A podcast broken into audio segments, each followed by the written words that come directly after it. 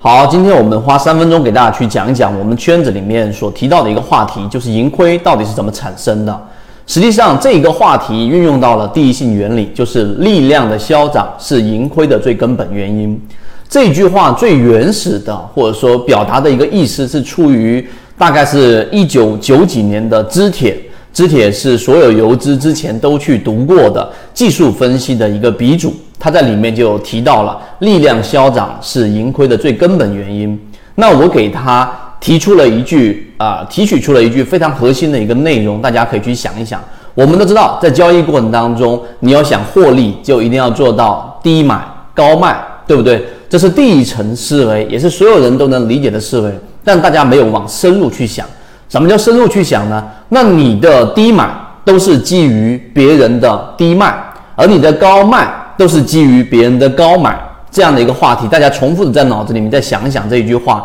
你的低买都是基于别人的低位的卖出，你的高卖都是基于别人的高位的买入。所以力量的消长才是整个市场里面你盈亏的一个最根本原因。你无论在哪一个价位买进去，就像我们讲过沪电股份，就像最近我们在讲的春风动力，虽然说个股在我们提及的时候，我们认为。啊，它的模式当中，例如说散户数量减少，例如说它的控盘，例如说它离这个趋势线的乖离率非常低，它是相对于低位的。但是呢，很多人只看到了它已经股价创了新高了，但是你有没有发现，所有的妖股、所有的牛股都是在创新高之后，不断的在走出一个新高？谁能知道今今天我们所讲的这个贵州茅台能到这个位置？谁能讲到？二零一八年年末，我们提到的沪电股份已经翻了两倍，翻了三倍，以及我们现在所提到的类似这样的春新金、春风动力，以及类似这样的一种啊，我们认为资金还在不断介入的一个位置的个股，但是呢，很多人就以为它还是处于股价上的高位，这是因为你只从股价的这个维度去看待这个问题，这是第一点我们所提到的。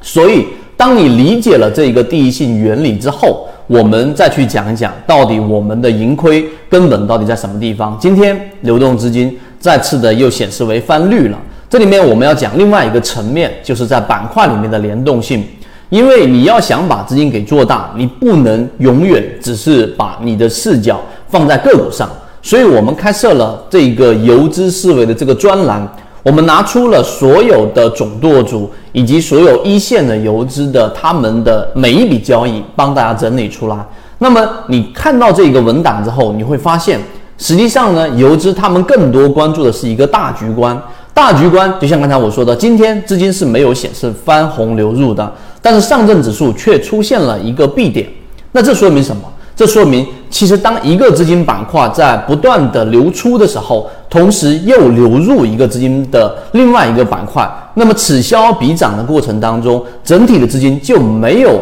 显现出大幅的翻红流入。这就是我们所说的第三个话题：局部性行情与板块联动。那么这个话题呢，当你去理解了之后，好，那现在资金流出持续流出的板块到底是哪个板块？它可能是前期的热点。啊，它也可能是一个我们说这一种前期布局的一个热点，但资金流入了哪个板块，以及这个板块当中资金在流入，但同时散户在不断割肉的，那么这样的个股，实际上在成交量上，在这个资金角度上，你是看不到它有大幅的资金净买入的，因为刚才我所说了，有一大部分的散户在割肉离场，他们的离场就是我们所说的在低位的卖出。而很多的资金在不断的去做建仓，这就是我们说在低位的买入，此消彼长，这就是盈亏产生最根本的原因。问题就在于你所在的这个站位，你的站位思维，如果是前面我所说的在离场的散户，你可能认为他们很傻，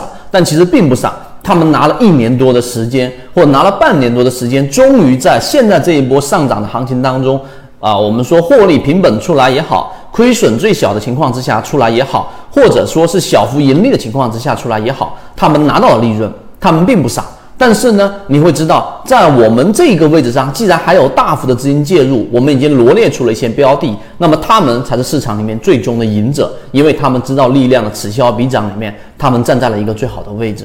所以今天的三分钟，我认为对于大家去理解市场。会有很大的帮助。至于刚才我所讲的细节，到底哪一些板块，到底哪一些板块里面的个股是属于刚才我们说这种情况，你想了解的话，可以找到我们圈子。今天我们的三分钟就讲这么多，和你一起终身进化。